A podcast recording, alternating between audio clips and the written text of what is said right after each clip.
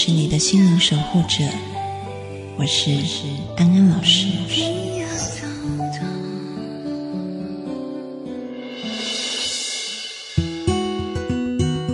Hello，各位听众朋友，大家晚安，欢迎回到安心 So Good，我是安安老师。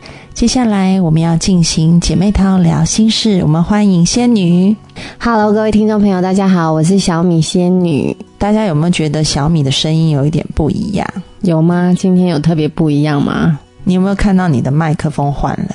就是安安老师呢，替小米准备了一支新的麦克风。这个麦克风有一个特殊的效果，就就是是讲话很像感冒，不是就是他说是会让声音变得厚实温暖。很像鼻塞这样子。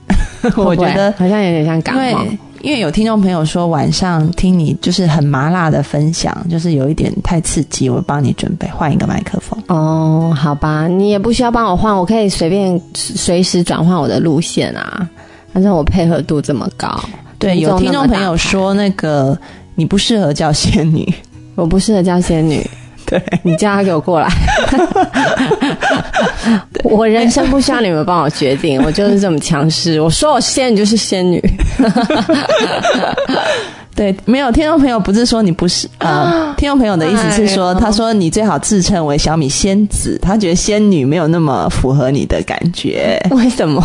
仙子感觉是不是更灵动一点，更轻巧一点？但是我觉得仙子好像小米仙子随便也是可以，像仙子好像是仙女的那个青少年期叫仙子，就比较年轻。但是我因为是欲望熟女，所以应该要叫仙女。而且很搞笑的是呢，小米给的那个微信号，很多听众朋友是加不进去的，要的是你的 ID。我的 WeChat ID 是 Jamie 三三八八，然后底线 D Play，就是我把那个字母拼开来念，就是 J A M I E 三三八八底线 D E E P L A Y 这样子，就 Jamie 三三八八底线 Deeply。好了，我讲完了，就是如果这样还加不到的话，我们就是没有缘分。还有我就是有在玩一个社交软件叫 Nice。不知道有没有人在玩，然后我在里面的名字叫 Jamie Chao 小米，Jamie Chao 就是我的英文名字 J A M I E C H A O，然后小米加在后面就是中文，就是听说每天都超多人在按你，也没有，现在没有过气了，过气。不是按 对，最近我也我们也过气了，嗯，我最近的听众很过气，最近的听众就收听率很低耶，真的假的？真的很低，就死都不肯听我们节目，就比以前大概掉了三分之二，你看有多低？现在 那节目收起来，不要说算了，好没有成就感哦。听众朋友，可不可以救救老残穷？我们呀、需要的是收听率，难道大家想要看我们被电台开掉吗？对，现在收听率只有三分之一。哎呦，怎么办？好紧张。就自从你开始叫自己仙女以后，就整个收听率大下我。可以离开啊，我可以成全大家，反正我工作那么忙。好，今天呢，小米有一件很开心的事要跟大家宣布。我今天的主题是小资女理财记，对，就是我买妹，我妹昨天去买房子了。对，然后就是买在台北市。然后，因为本来是因为我在中国工作嘛，但是因为现在她最近回台湾了，对，就跳槽跳回来，跳回来台湾，所以因为我就要开始租房子住，然后后来就找了很多间房子租，但是发现交租金真的是很浪费钱呢。你一个月赚钱那么辛苦，然后交租金都不会有点心痛，就会觉得啊，好像把钱丢到水里。嗯哼，就是一个一笔开销。后来就想说，不如钱不够就跟家里先借那个首期，然后交贷款。然后你昨天买房的时候，我觉得你整个人好兴奋，好兴奋，而且很好紧兴奋张啊，哦。很紧张，因为我是第一次就是去跟银行贷款来买房子，因为这样子的话，我每个月付的钱我就不会觉得是丢在水里，好像是为了就每个月付的钱好像是为了以后再做打算那种感觉。嗯，对，因为我呢，这个房子是投资兼自住的，所以我打算三年后就脱手就可以赚一笔钱。因为我是小资女孩，我要懂得理财投资。我觉得我妹妹好像一系长大、哎，对呀、她以前因为我就是肩膀，上有重担，她以前就是一个月光族，每个月赚多少就是花光了。但是我现在就是逼我自己要去付那个、然后她昨天还给自己定下了规则，就是买包砍手，买鞋子断脚筋，买衣服切腹自杀，买项链就砍头，钱就是要拿去缴房贷。我觉得这也不失为一个存钱的好办法。是啊因为他以前真的是赚多少花多少。哎、我鼓励各位女性朋友，就是可以做一点投资，但是我觉得房子这个投资是最稳当的，因为房子就在那，它也不会因为金融风暴跌得多厉害，它就在那，就算跌下来，它还是会涨起来。但是因为大家可能呃工作很辛苦，钱不够，所以我就会鼓励大家买很小平数的那种小物件开始做理财投资，就很小，像我买的家也很小啊。你家有多大？就很小，不能用言语形容，跟厕所差不多。但是这个小东西呢，它会让我三年后赚钱的，因为我买的是 location 很好，在捷运旁边，而且是全新的，所以又是小，所以很容易就脱手就赚钱了。听众朋友有没有从那个小米的言谈当中听到他那种兴奋跟雀跃的心哎、情？我嫁不出去，总要为自己做打算吧？我又没有男人可靠，我们都是女人要有钱、有钱、有信心的。那你觉得啊，在这样子自己独立，然后经济上也独立，然后自己开始理财规划的过程当中，你有没有看到自己的成长跟学习？我觉得我现在很有安全感呢、嗯，我自从回台湾以后，我就很有安全感。关于我快要三十岁，我十二月就要三十岁，我目前是二十九岁。嗯然后我到中国去工作以后，这个年龄让我非常的不安、我妹妹之前在中国的时候，我觉得她很焦躁。焦躁啦，就是很想嫁人。嗯，我先讲一下这个状况好了。就是小米以前在台湾来讲，相对的，它跟身旁的人很多人比，可能就是跟大家差不多的。但是呢，它到中国以后，因为它接触的很多都是精英族群，然后他就开始会对自己的人生，因为人都是有这个比较的心态。嗯然后当他看见身旁的人很优秀，然后事业有成，然后在内地的话，很多人结婚也很早，嗯，然后也有家庭，就觉得自己的婚姻事业都不没有成就，然后又要迈入三十的关卡，就会觉得很害怕，就会觉得哎，这个三十岁好像是回头检视自己的人生，然后就哎一就是一就是狗屎，就很难过，就觉得我是不是应该要结婚，很急，很想要找对象结婚，就是很想要嫁人，非常想。其实我觉得就是整个社会氛围啊，因为呃，以前我们就会常常收到听众朋友的微博留言，就是说问安安老师说常常被逼婚，或者就是很有这个结婚的压力，甚至我听到听众朋友会跟我说，最近结婚了，嫁了一个。嗯，才交往可能几个月，然后也对他不是很熟，但是觉得他还算是个好人，就嫁给他了。嗯哼。好像就是有那种压力，内地的压力是很大的。当初在台湾，嗯、小米就很不能理解这一点，但是到内地以后，他也变成这样子，很急着结婚的人。就很不安呐、对，但回来其实就好了耶。第一个是因为回来回到我的生活圈里都是 gay 啊，哪有人在结婚的、啊？因为小米是做时尚的，就是我的朋友、好朋友，大家都都是 gay friends，谁没有人结婚啊？所以完全没有这个压力。而且，其实我为什么那么喜欢跟 gay 在一起？其实我觉得他们的生活态度是我很向往，因为我觉得是物以类就，我们的价值观很像。就是我觉得 gay 很让我欣赏的一点是，没有我台湾的 gay 是很勇于出轨的，不太 care 别人眼光的。对，但是跟在中国是不太一样，对对，大家就会，因为我接到好多来信都是问安安老师怎么样可以让自己转变对，从 gay 转成直男。哦，没有，他们就不想当直男，他们很有自信，而且很勇敢出轨，都很非常，就可能跟我出来就会想说，嘿，你今天怎么比我正？该死，这样，他觉得他自己比较漂亮。我就很喜欢跟他们在一起，因为我觉得他们第一个，他们都很认真工作的，然后很知道自己要是什么，把钱花在自己身上，而且他们不 care 别人的眼光，也没有压力。嗯，对，就是让我觉得跟他们在一起很自由，因为我是射手座，我很喜欢自由的感觉。就是当一个人的价值观散发出来，他很自由，我就会很喜欢他。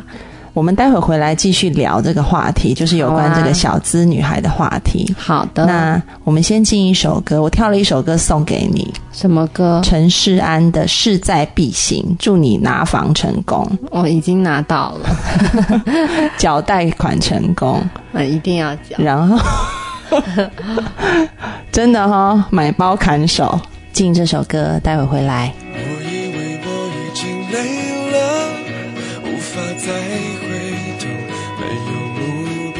翅膀。我试着飞越那扇窗，温度却让身体再次感到很沮丧。我微笑不是假装，我追是因为渴望。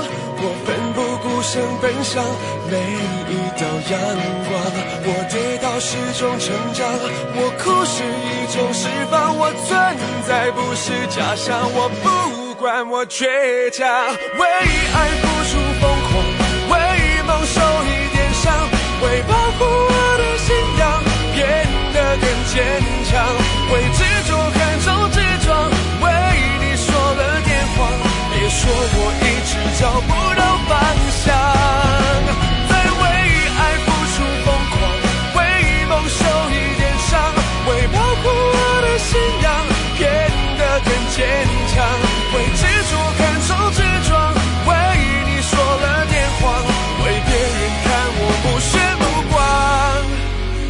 手，飞翔。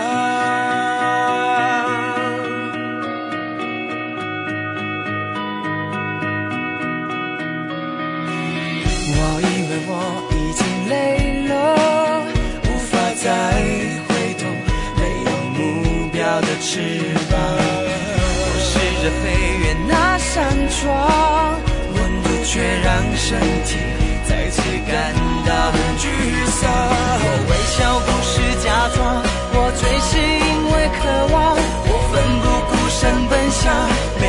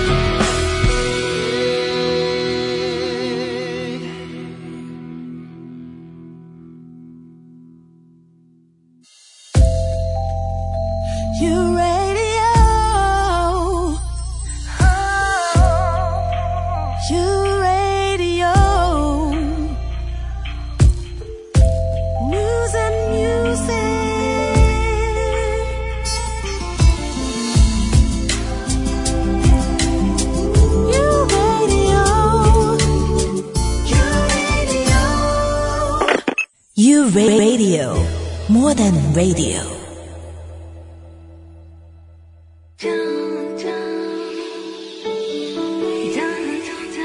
这是一段让你完全放松、平静的时刻。这是一个让你感受温暖、自在的原地。在当下，在这里，你可以真诚的面对自己。我是你的心灵守护者，我是安安老师。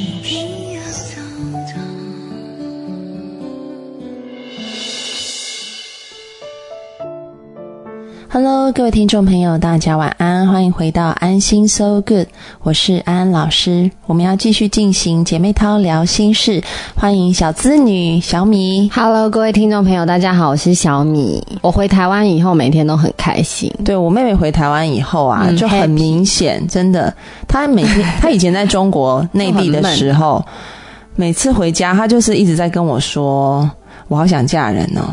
我现在也还好，然后，然后我可以很明显感觉到，就是他好像觉得自己比不上很多的朋友，然后就很失落。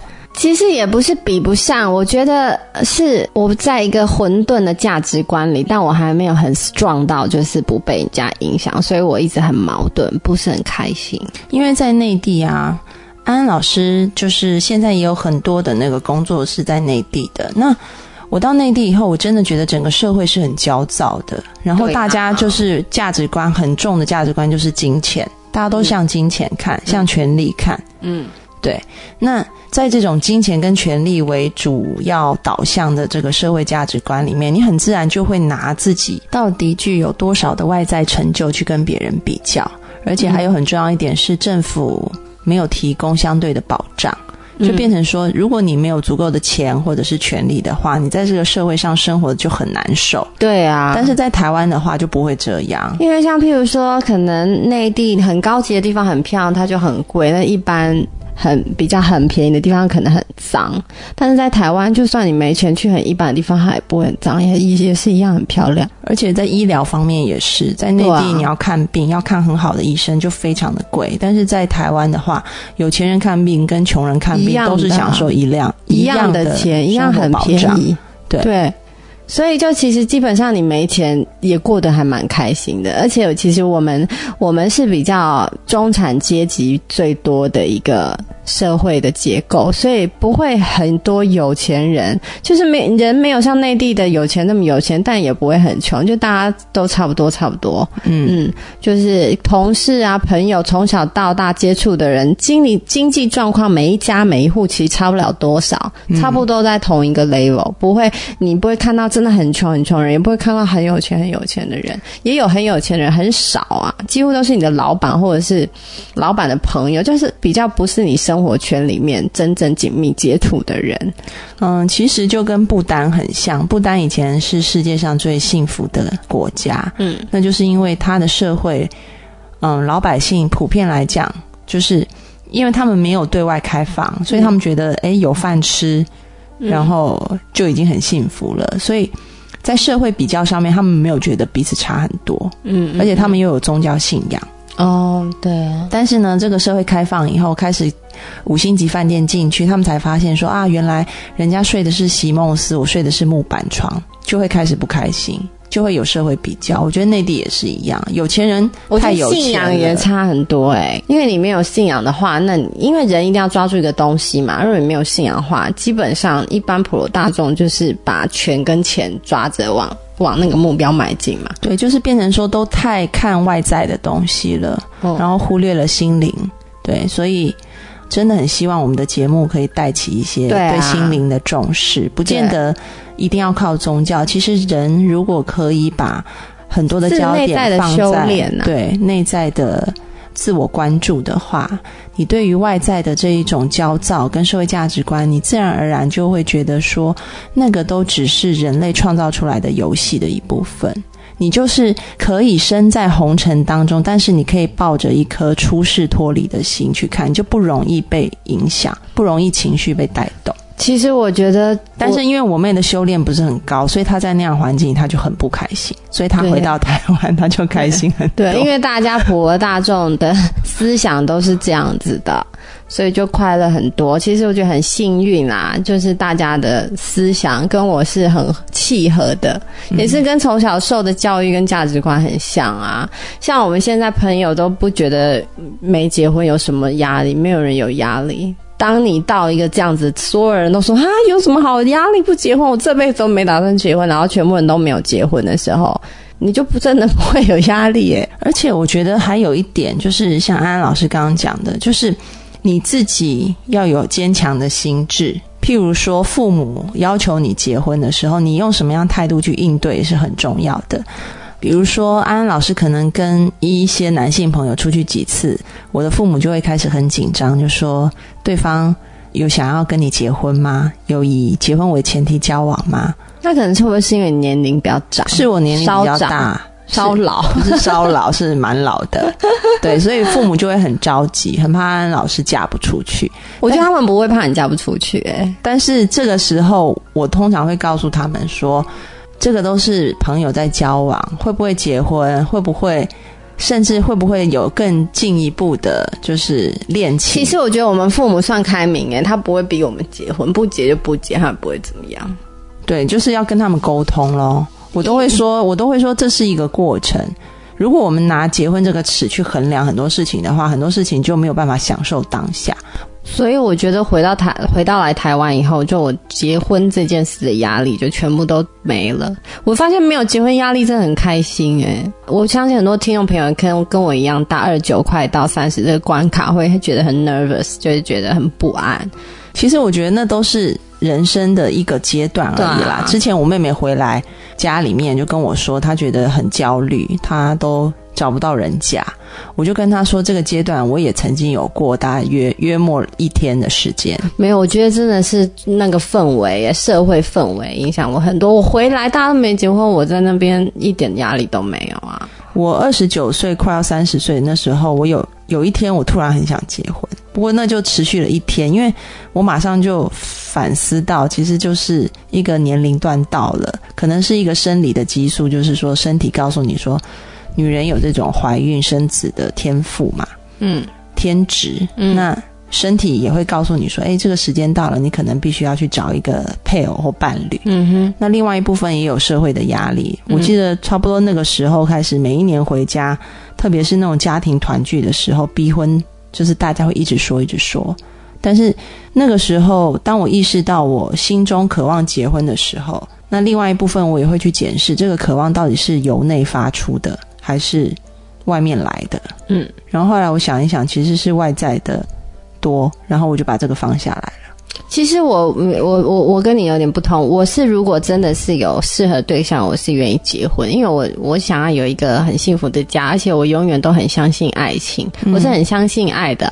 就是我今天很重要，就是说你自己有这样的意愿是很重要的。但是我那时候但我是顺其自然，不要这样子，对。就是，就算我很相信爱，我想要有一个家，我也是顺其自然，不需要这么急。对对啊，嗯，因为我觉得啊，我看到内地很多女人，她被男人伤害以后啊，嗯，就说她不相信爱，只相信钱。其实我好讨厌这样啊！就算你被一千万个人伤害。怎么会变成只相信钱不相信爱？其实我没有这样的朋友哎。其实我觉得你这样子真的是非常健康，因为在心理疾病当中，你看到很多人最后走上很偏执的那一条路，就是因为他前面可能有一些不好的经验，嗯，然后从此就让他戴着一个有色眼镜去看世界，嗯，然后他看到的世界就都是，譬如说他今天可能戴上了红色，他就看到事物所有都是红的，所有男人都是坏的。我很讨厌女人跟我聊天，说什么男全男人没有什么坏东西，我我很不喜欢那种女人。对，所以其实，在心理治疗里面，我们就是要告诉他说，很重要的一个转念，就是要让自己知道说。以前也是因为我可能挑错人，我就是眼光不够好，我视人不明，所以挑到那样子的男人。也有可能我自己有问题。对，然后当我愿意转变我自己的时候，我就可以遇到对的人，而不是全世界一竿子打翻一条船，那就变成一个偏执狂了。嗯，我突然想到徐若瑄最近结婚了，她三十九岁嫁出去，然后她不是三十七岁吗？三十九。哦，嫁了。哎，那我还还蛮久的。然后记者就问他，他说他下辈子还要嫁给他老公。他说：“那你觉得就是在婚姻的路上，你有什么就是要跟你的粉丝跟大家说？”他说：“只要人对了，什么就对了；人不对，你再努力也没用。所以重点就是人对了就对了，什么事都不用改变。”嗯，嗯，他就说你找到对的人，你就完全什么努力都不用做，也不用自己也不用做任何改变。你找到一个不对的人，我曾经改变到就是为了对方改变，那没有用的，那是要徒劳无功，瞎努力，不用瞎努力。他活到这么大，他只知道找到对的人就全部都是对的，找不到就算了。还不想要为谁努力？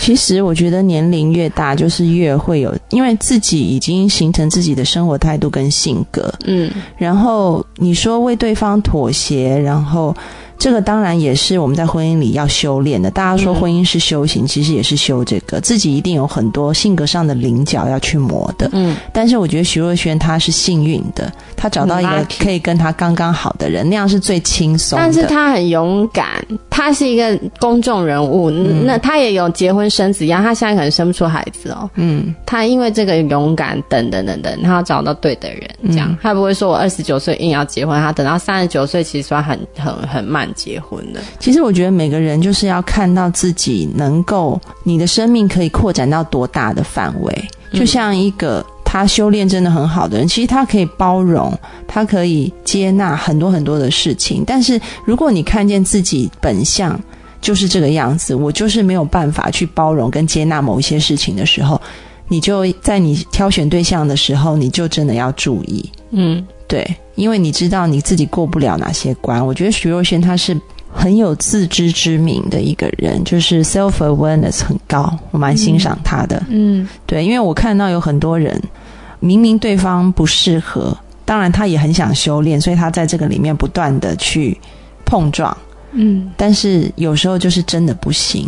但是他不愿意放下，然后徒增两人的痛苦。嗯嗯，对，所以尝试我们还是尝试，修炼我们还是修炼。但是如果你发现就是不行的话，真的卡在一个点，是真的没有办法过得去的话，学会放下也是很重要的功课。对啊，每一段恋情都应该是为跟自己谈恋爱啊，不是跟对方。嗯，好，在节目的尾声，我要送一首歌给小米，是这个偶像剧《小资女孩向前冲》作为今天的 ending 嗯的主题曲。郁可唯的《维家幸福》，祝你买到房子幸福，就算不结婚也很幸福。下周见喽，拜拜。拜拜。城市像一座迷宫，但我不服。谁说一个